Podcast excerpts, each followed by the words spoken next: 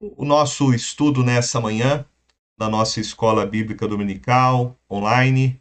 Nós estamos dando continuidade à primeira carta de João e estamos falando sobre a comunhão com Deus. A comunhão com Deus. Como podemos ter comunhão com Deus? O objetivo de nós estudarmos esse assunto é a gente poder compreender, então, como o homem pecador pode ter comunhão com Deus, que é santo, e entender quais são as características entre a falsa e a verdadeira comunhão com Deus. Eu vou ler o texto novamente, que está em 1 João, capítulo 1, do verso 5 ao verso 10, e diz assim: Ora, a mensagem que da parte dele temos ouvido e vos anunciamos é esta: que Deus é luz e não há nele treva nenhuma. Se dissermos que mantemos comunhão com ele, andarmos nas trevas, mentimos e não praticamos a verdade. Se, porém, andarmos na luz, como ele está na luz, mantemos comunhão uns com os outros e o sangue de Jesus, seu Filho, nos purifica de todo pecado. Se dissermos que não temos pecado nenhum, a nós mesmos os enganamos e a verdade não está em nós. Se confessarmos os nossos pecados, Ele é fiel e justo para nos perdoar os pecados e nos purificar de toda injustiça. Se dissermos que não temos cometido pecado, fazemo-lo mentiroso e a Sua palavra não está em nós. Bom, nós vimos que nesta introdução, João aqui está ensinando para nós que, primeiramente, conhecer a Deus não é uma invenção da mente humana, mas conhecer a Deus vem da própria revelação que Deus faz acerca de si mesmo, da sua própria natureza, por intermédio de Cristo Jesus. Segundo lugar, João aqui nos fala que ah, conhecer a Deus não está separado da nossa vida, da nossa ética, do nosso dia a dia. Quando conhecemos a Deus, nós vamos ter comunhão com Ele e nós vamos andar de maneira diferente que até então andávamos antes de conhecê-lo. E em terceiro lugar, conhecer a Deus não é algo neutro, mas exige de nós um posicionamento. Ser um cristão é fazer uma escolha e viver de acordo de forma coerente com essa escolha que ele fez. Você falar uma coisa e fazer outra é uma contradição. É Viver nas trevas e afirmar ter comunhão com Deus é uma mentira, é um auto-engano.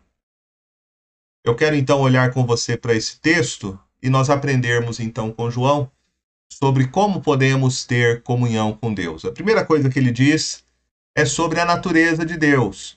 Quem é Deus? Após ele falar sobre quem é Jesus, agora ele vai falar sobre o conhecimento que nós temos de Deus por intermédio da revelação feita pelo Senhor Jesus. Veja o que ele diz. Ora, mensagem que da parte dele temos ouvido e vos anunciamos é esta: que Deus é luz e não há nele treva nenhuma.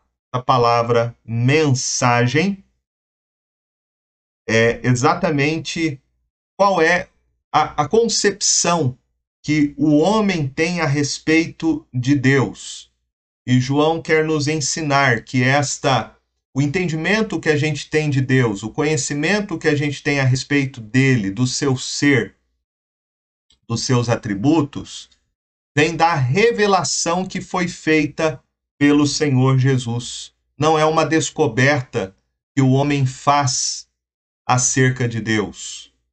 Por isso, estudar o ser de Deus, estudar os atributos de Deus, é estudarmos a revelação que Deus faz de si mesmo e que está registrada em Sua palavra.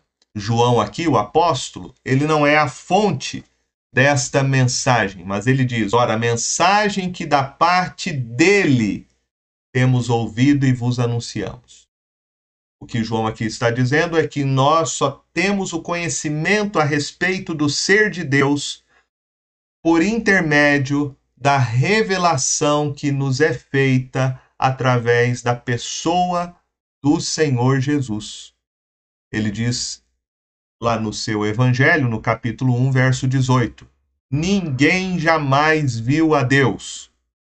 O Deus unigênito está no seio do Pai, é quem o revelou. Então, essa mensagem que vem da parte dele, né, daquele que é o único, o Filho unigênito, coeterno, consubstancial com o Pai, é através de Jesus que nós conhecemos a Deus.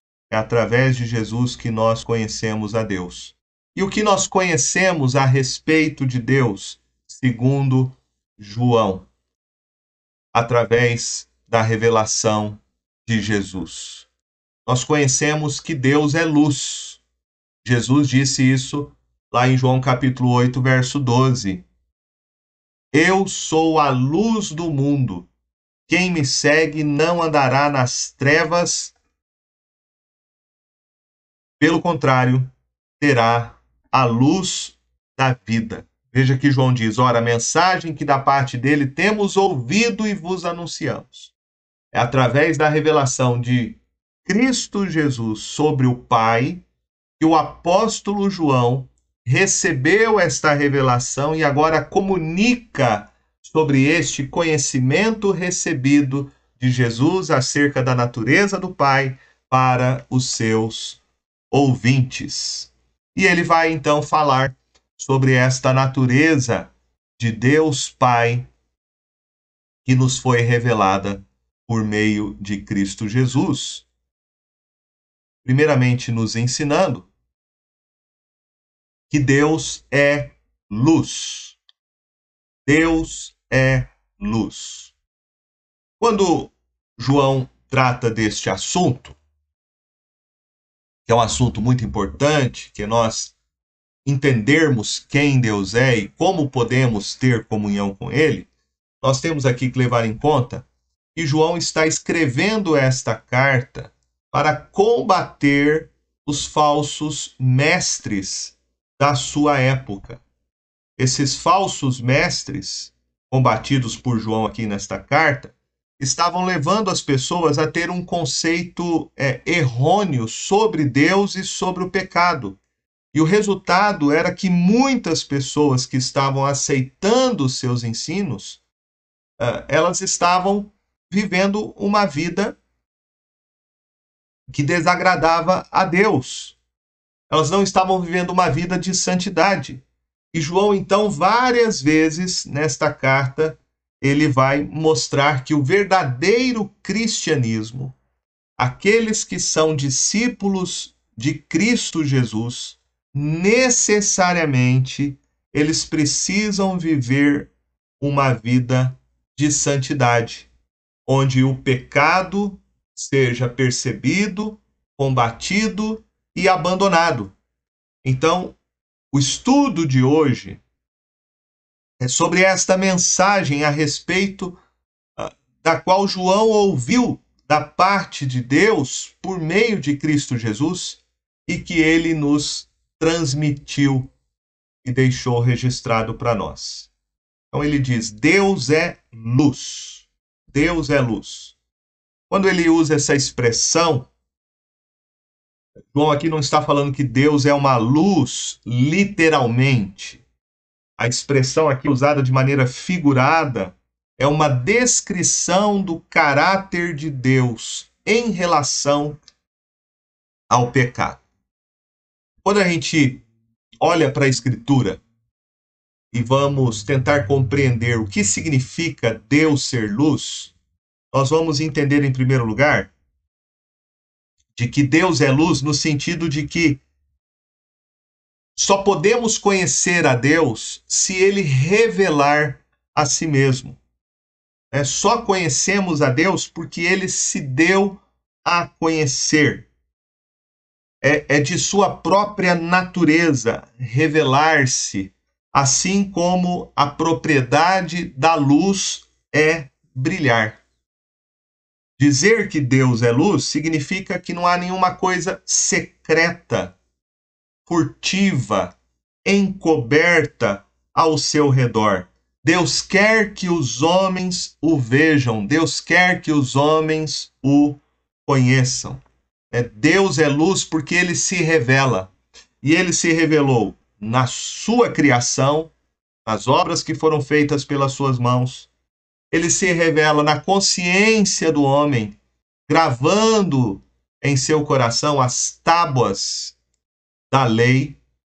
E ele revela-se através da sua escritura, da sua palavra, e na pessoa do seu filho Jesus, o Verbo encarnado. Então, o conhecimento de Deus, ele não é um privilégio, como diziam os falsos mestres na época de João, como se fosse um privilégio de um grupo seleto, iluminado pelos mistérios do gnosticismo, mas o conhecimento de Deus é revelado a todos aqueles que conhecem a Deus por intermédio de Cristo Jesus.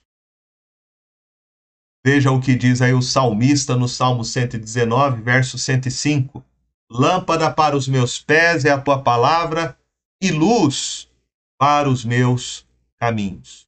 Qualquer pessoa pode conhecer a Deus através da revelação que ele fez de si mesmo e que está ela registrada em sua palavra.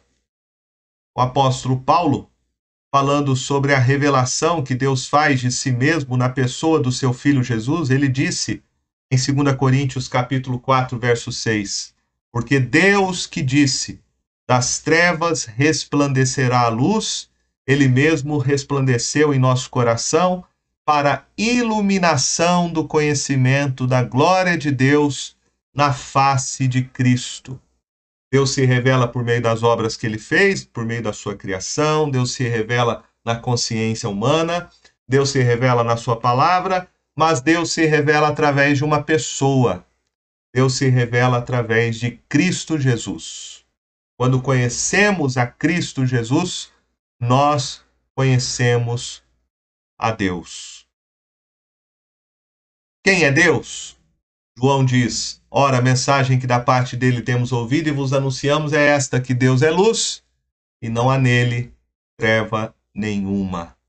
Segunda, terceira característica que nós podemos destacar é que conhecer a Deus, saber que ele é luz, significa conhecer a Deus na sua perfeição moral. Deus é santo, Deus é puro no seu ser, separado de todo mal e de toda impureza moral. Tiago 1,17 diz: Toda boa dádiva e todo dom perfeito são lá do alto, descendo do Pai das luzes, em quem não pode existir variação ou sombra de mudança. Deus é luz porque Ele é santo. Ele não pode mudar o seu ser, ele não pode mudar a sua própria natureza, como eu e você, que constantemente mudamos. Deus é imutável nos seus atributos. Deus é luz, isso significa então que ele, em Cristo Jesus, se revela ao homem e condena o pecado do homem lá em João capítulo 3, verso 19 e 21, no Evangelho de João, ele diz: O julgamento é este, que a luz veio ao mundo, e os homens amaram mais as trevas do que a luz, porque as suas obras eram más. Pois todo aquele que pratica o mal aborrece a luz, e não se chega para a luz, a fim de não serem arguidas as suas obras. Quem pratica a verdade aproxima-se da luz, a fim de que as suas obras sejam manifestas, porque feitas em Deus. Então, assim como a luz que ilumina e descobre né, o que antes estava em trevas, assim Deus mostra o seu verdadeiro caráter. Uh, de si mesmo, da sua santidade, e conhecer a Deus por meio de Jesus, revela nossa própria condição espiritual, revela o caráter das pessoas e as suas faltas. Por isso, a melhor maneira de você conhecer a si mesmo é você conhecer a Deus. Quando você conhece a Deus, você conhece a si mesmo. Você conhece a si mesmo. É a melhor maneira de você conhecer, o homem conhecer a si próprio. É conhecer quem ele realmente é, não sendo enganado pelas suas vaidades, pela sua soberba, pela sua arrogância, mas ele realmente entender quem ele é. Quando nós conhecemos a Deus por meio de Cristo Jesus, entendendo que ele é luz, que ele é santo, que ele é perfeito em sua moralidade, em seus atributos, nós então vamos conhecer quem nós realmente somos. E João termina dizendo sobre o caráter de Deus: nele não há treva nenhuma. Trevas, na carta aqui de João, vai significar pecado, erro, ignorância, contradição, iniquidade. Lá em Tiago 1,13 diz: Ninguém ao ser tentado diga, sou tentado por Deus, porque Deus não pode ser tentado pelo mal e ele mesmo a ninguém tenta. Deus é puro no seu ser e nós jamais podemos atribuir a Deus alguma falha, algum erro, alguma motivação pecaminosa. Deus não pode negar a si mesmo. Deus é puro em seu ser, separado de todo mal. E todo mal que acontece neste mundo ou é proveniente do diabo ou é proveniente da própria maldade do ser humano. Jamais podemos atribuir a Deus alguma injustiça, algum mal, uh, duvidando do seu caráter, duvidando das suas motivações. Em Deus não existe treva nenhuma. Tudo que ele faz é bom, é justo, é reto.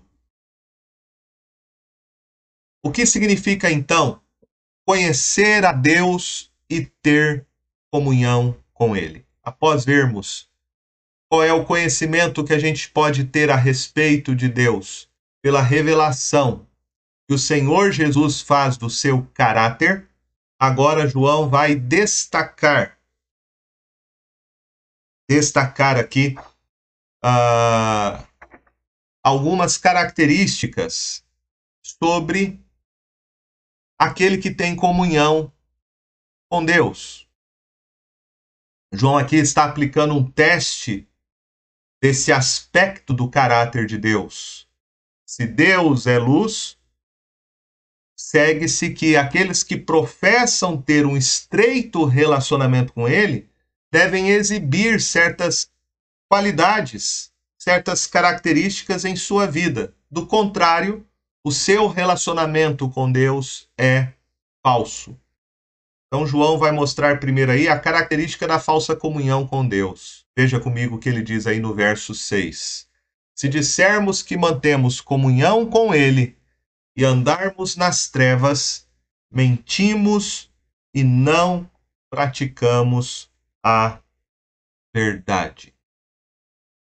O apóstolo João reconhece que confessar a Cristo Jesus é algo sim muito importante e algo necessário. Porém, esta confissão, ela perde o seu valor quando é anulada por uma vida que está em trevas. Andar em trevas, na carta de João, significa viver na ignorância, no erro, no pecado. O ponto aqui de João é que os atos de um cristão professo Eles são mais eloquentes do que as suas palavras. E eles vão, acima de tudo, revelar o seu estado, a sua condição espiritual, o seu relacionamento com Deus. O princípio aqui básico que João estabelece é de que a luz, a vida, o amor, a pureza e a santidade não podem andar de braços dados com as trevas, com a morte, com o ódio, com a impureza, com o pecado. Esta amizade, ela não é normal e nem pode ocorrer na realidade. O cristão não pode ser alguém que professa uma coisa com a sua boca e vive outra completamente diferente. João aqui diz claramente: que o testemunho de pessoas que dizem ter comunhão com Deus, mas andam nas trevas, estão mentindo, mentindo. Estão tentando enganar outras pessoas, dizendo que conhecem a Deus quando na verdade não têm comunhão com Deus, porque professam uma coisa e com a sua vida ah, fazem completamente diferente.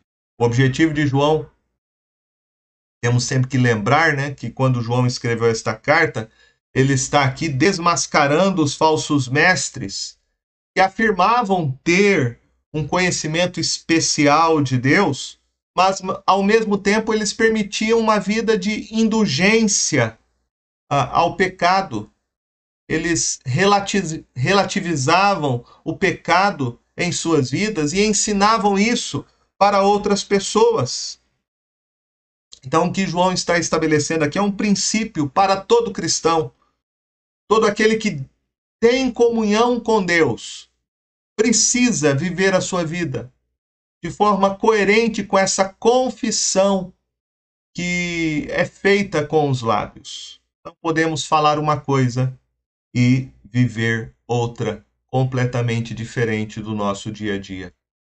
Quem separa, né, faz essa separação entre a, a confissão com os lábios e a vida, está vivendo uma mentira, está tentando enganar outras pessoas ou impressionar outras pessoas, como se conhecesse a Deus, como se tivesse comunhão com Deus, quando na verdade não tem, não possui, está vivendo uma vida de mentira e de falsidade. O que significa, então, conhecer a Deus e ter comunhão com Ele. Agora, João nos ensina o oposto de andar em trevas, que é andar na luz. Andar na luz.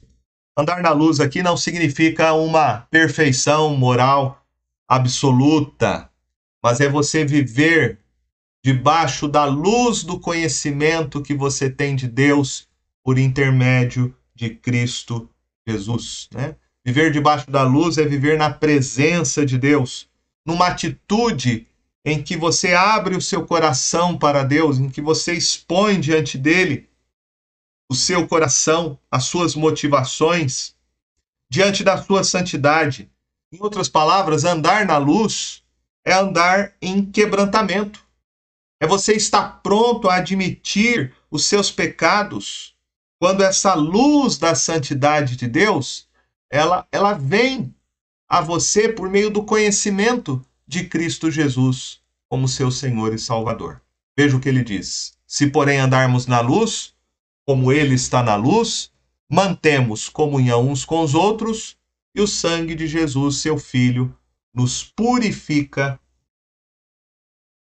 de todo pecado. Algumas características aqui sobre a verdadeira comunhão com Deus. Em primeiro lugar, ter comunhão com Deus não é apenas fazer uma confissão com os lábios, mas ter comunhão com Deus significa andar na luz. E o resultado de andar na luz é, em primeiro lugar, você ter comunhão verdadeira com Deus.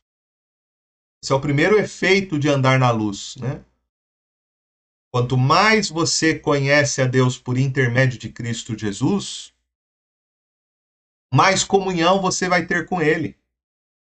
Quanto mais comunhão você tiver com Deus por meio de Cristo Jesus, mais você vai compreender quem Deus é, que Ele é santo, que Ele é justo, e mais você vai também compreender quem você é. Você vai entender que você é pecador, que você é, é injusto, que as suas obras são sempre insuficientes, que você não consegue fazer tudo que agrada a Deus então você vai andar numa atitude de quebrantamento. Não é perfeição moral, não é viver uma vida sem pecado, mas é você expor diante de Deus, do conhecimento que você tem dele por meio de Cristo Jesus, as suas fraquezas, as suas falhas, enxergar os seus erros, enxergar os seus pecados como uma luz que ilumina as trevas que há em nosso coração.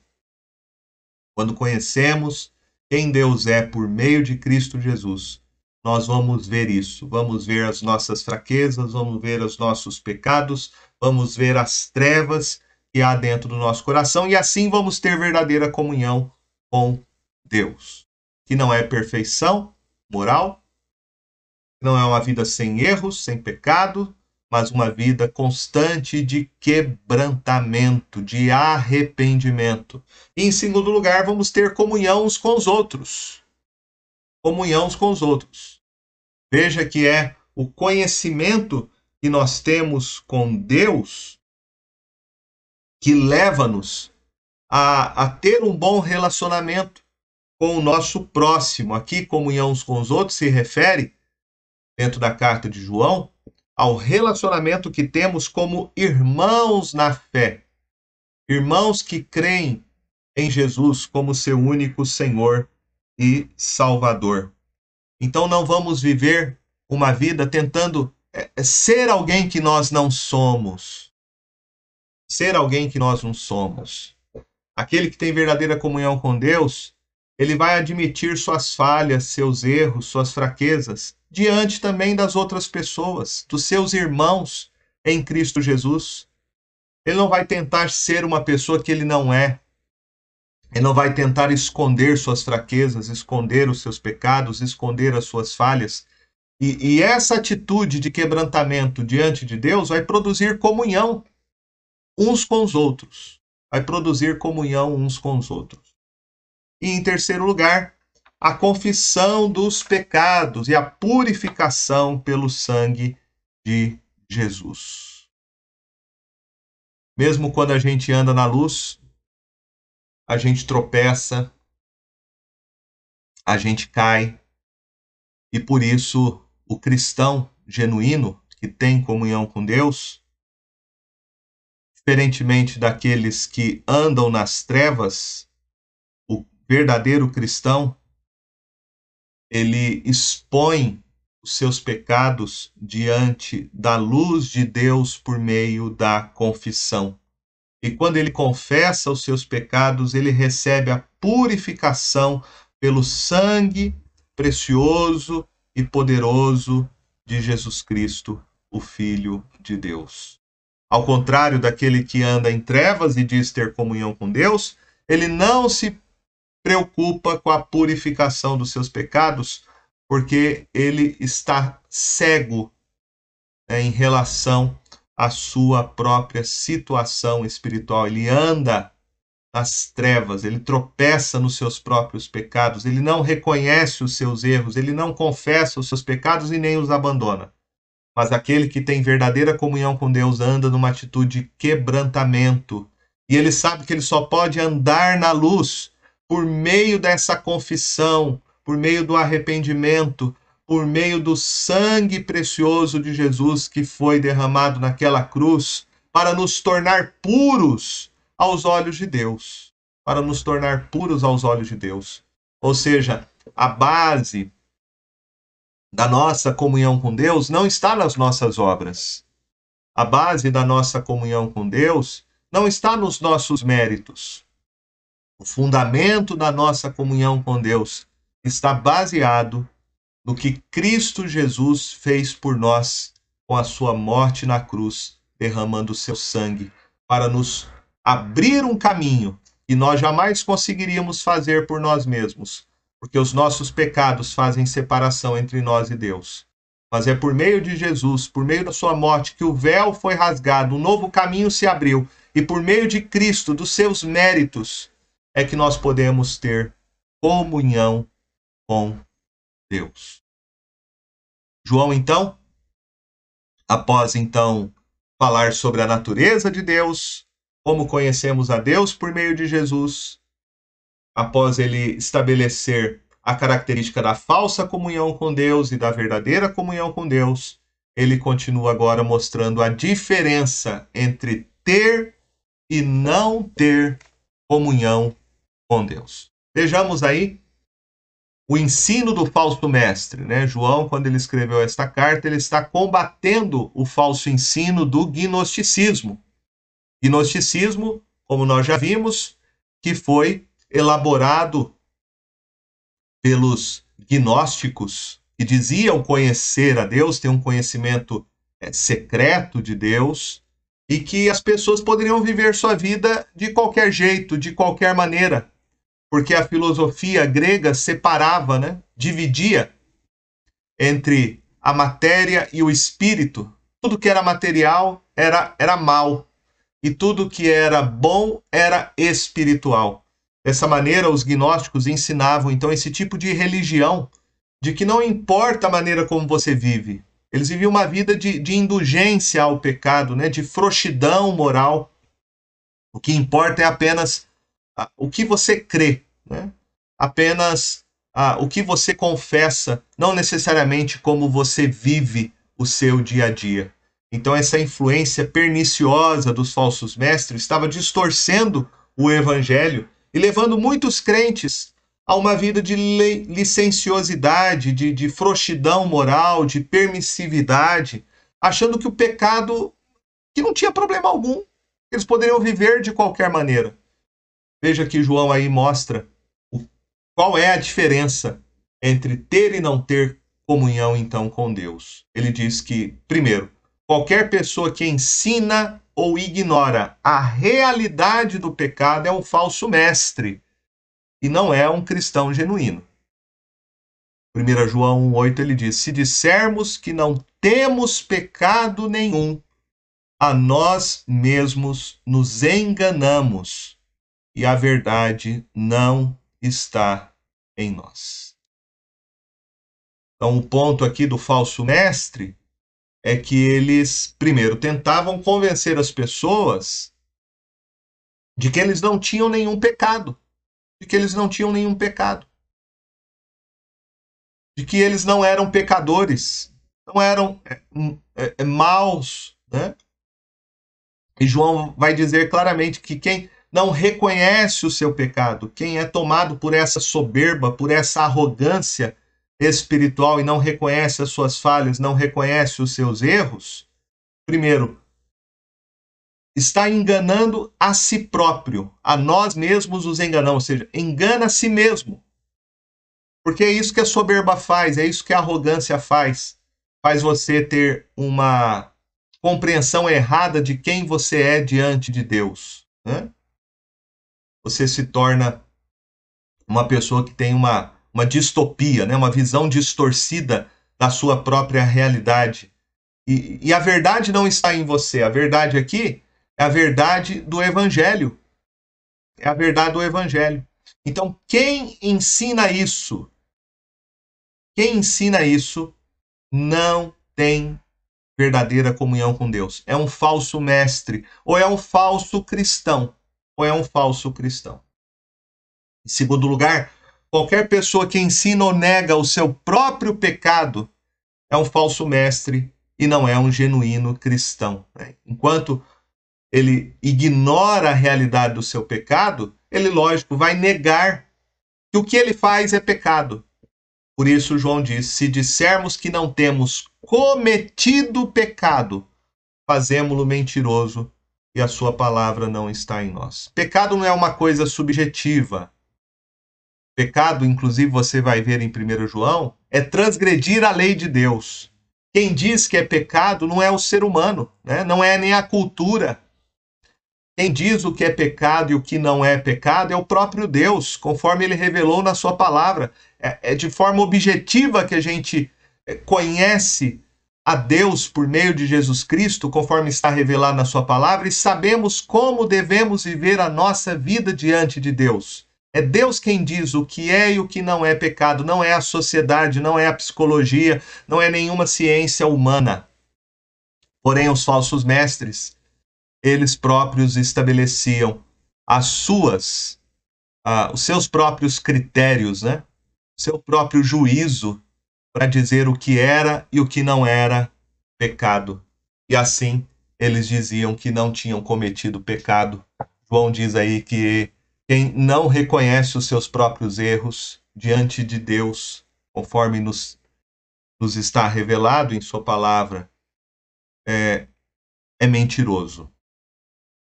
E não está na verdade, ou seja, não está andando como um verdadeiro discípulo de Cristo Jesus.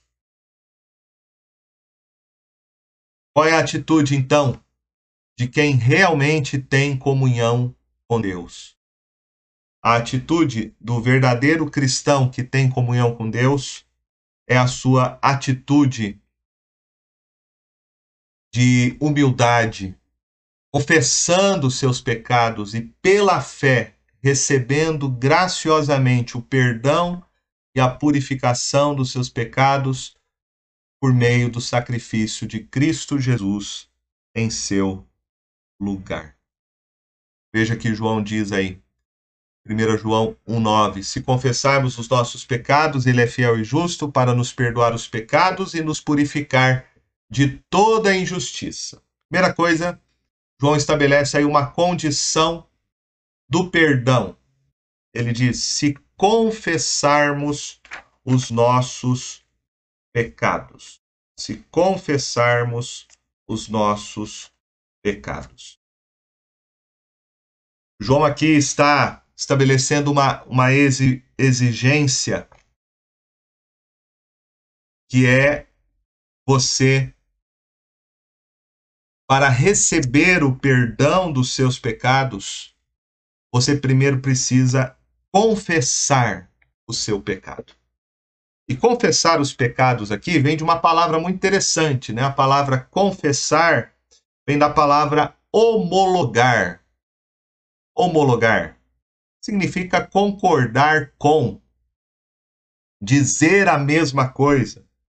Então, confessar os nossos pecados é você concordar com o diagnóstico dado por Deus através da sua palavra ao nosso próprio respeito, ou seja, de que somos pecadores, de que temos cometido pecados e assim verbalizarmos essa concordância com tristeza e com pesar.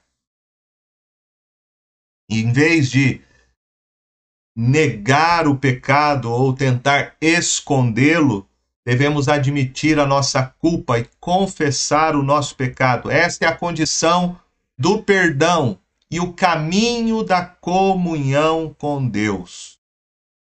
Vale ressaltar aqui que não se trata de uma confissão genérica, né, inespecífica ou superficial. A verdadeira confissão requer uma confissão específica. Chamar o pecado pelo, no, pelo mesmo nome que Deus chama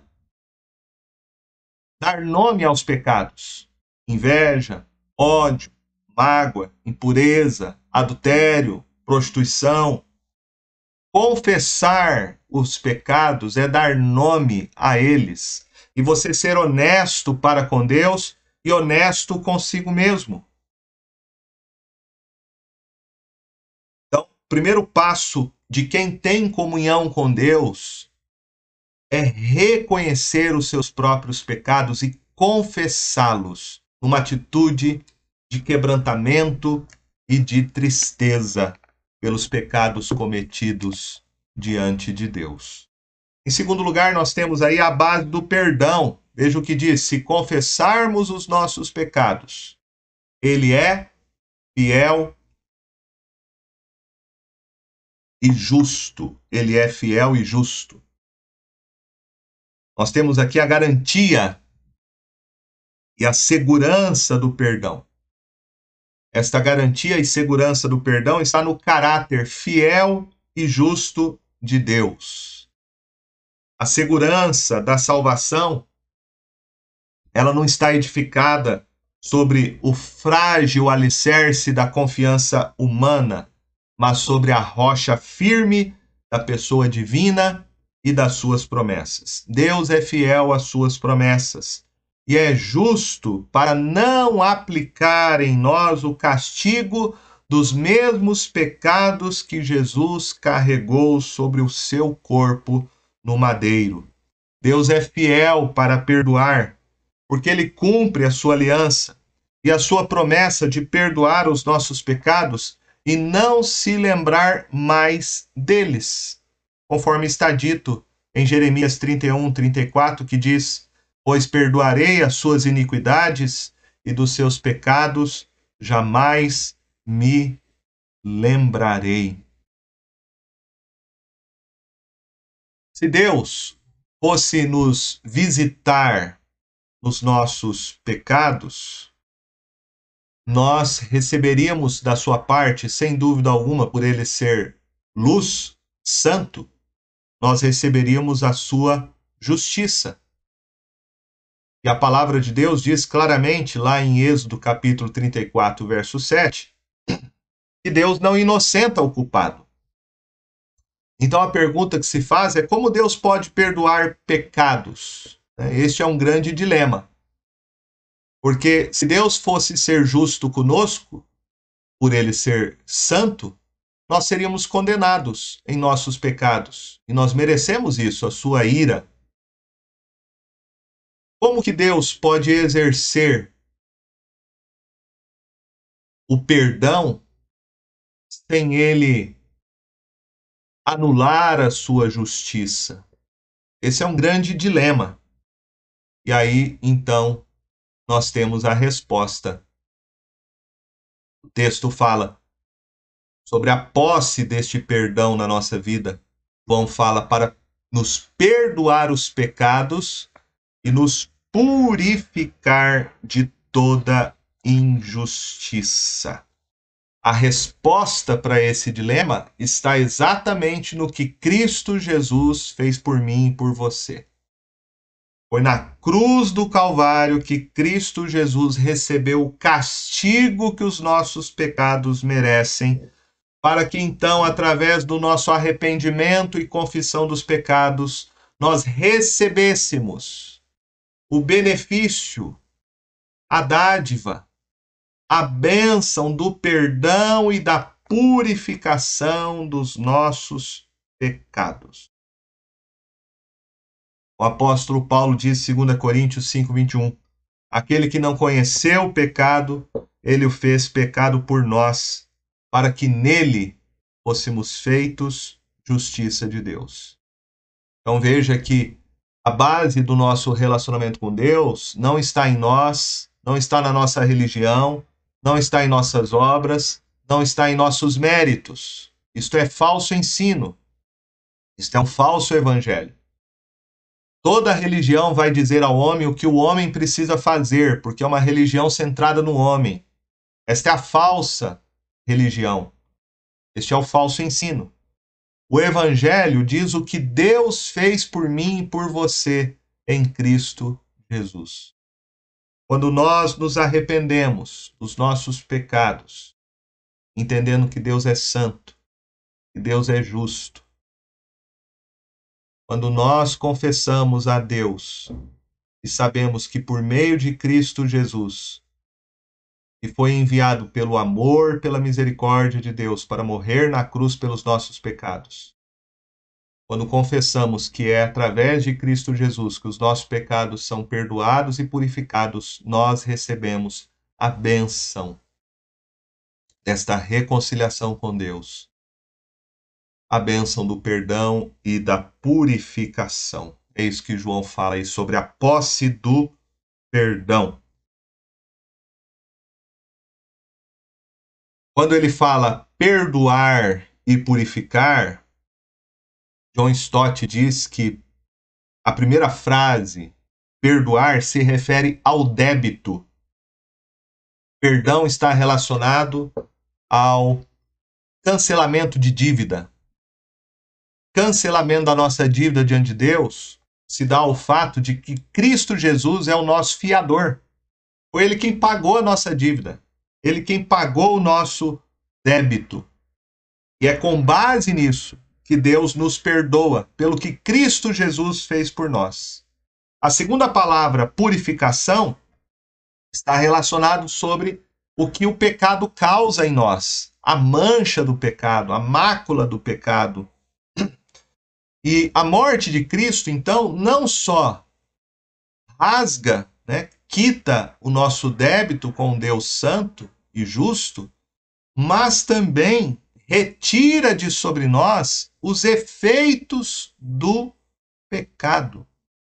Por meio de Cristo Jesus, tanto somos perdoados, declarados justos diante de Deus pelo seu sacrifício, quanto também somos santificados para viver uma vida que agrada e honra a Deus. Por meio, então, do arrependimento e da confissão pelos méritos de Cristo Jesus, Deus não coloca mais o pecado na nossa conta. Esse é o lado judicial. Mas Deus também limpa e purifica. E esse é o lado pessoal. Enquanto que a primeira palavra, perdoar, descreve o ato de Deus cancelar uma dívida e pagar pelo devedor. O segundo verbo aí, purificar, se refere ao fazer do pecador alguém santo, de modo que possa ter comunhão com Deus. Podemos então concluir esse estudo entendendo aquilo que nós aprendemos neste dia é de como nós podemos de maneira então objetiva avaliar a qualidade do nosso relacionamento com Deus. E chegamos a duas conclusões. Primeiro, se vivemos no pecado, desobedecendo à vontade de Deus, conforme está revelado na Bíblia, não reconhecemos nem nos arrependemos, mas buscando colocar a nossa vida em ordem diante de Deus, a verdade ao nosso respeito é uma só. Estamos em trevas e não temos comunhão com Deus. Essa é a característica do falso cristão. O falso mestre do homem que ainda não nasceu de novo, não se converteu, não recebeu a vida eterna, não tem Cristo Jesus como seu Senhor e Salvador. Ele jamais vai reconhecer os seus pecados, jamais vai reconhecer os seus erros, porque ele não conhece a Deus, ele não tem comunhão com Deus. Ele acha que tem, mas não tem, ele vive no engano tentando enganar os outros, tentando enganar a si mesmo, tentando enganar o próprio Deus. A segunda conclusão que chegamos é que se há em nós o desejo sincero e ardente em agradar a Deus, a vontade de crescer em santidade, e houver confissão e arrependimento dos nossos pecados, crendo que o sacrifício de Cristo Jesus nos perdoa e nos purifica, então andamos na luz e temos comunhão com Deus. O homem só pode ter comunhão com Deus, com esse Deus que é luz, que é santo, que é justo, somente por meio de Cristo Jesus. Jamais em suas obras, jamais baseado em seus próprios méritos, mas é quando ele se arrepende, confessa e se apropria do que Cristo Jesus fez por ele, andando e vivendo numa atitude constante e permanente de humildade e quebrantamento, reconhecendo que jamais pode agradar a Deus por si mesmo, mas somente pode viver diante de Deus pelos méritos e pela obra de Jesus. Quando você vive assim, confiando não em si, mas confiando no que Cristo Jesus fez por você, nessa atitude constante e permanente de arrependimento e confissão, você então tem comunhão com Deus e anda na luz. Então, ser cristão não é ser uma pessoa perfeita. Ser cristão não é uma pessoa que nunca peca, que nunca erra, mas é alguém que, diante de Deus, reconhece os seus pecados e sabe que ele não pode agradar a Deus por si mesmo.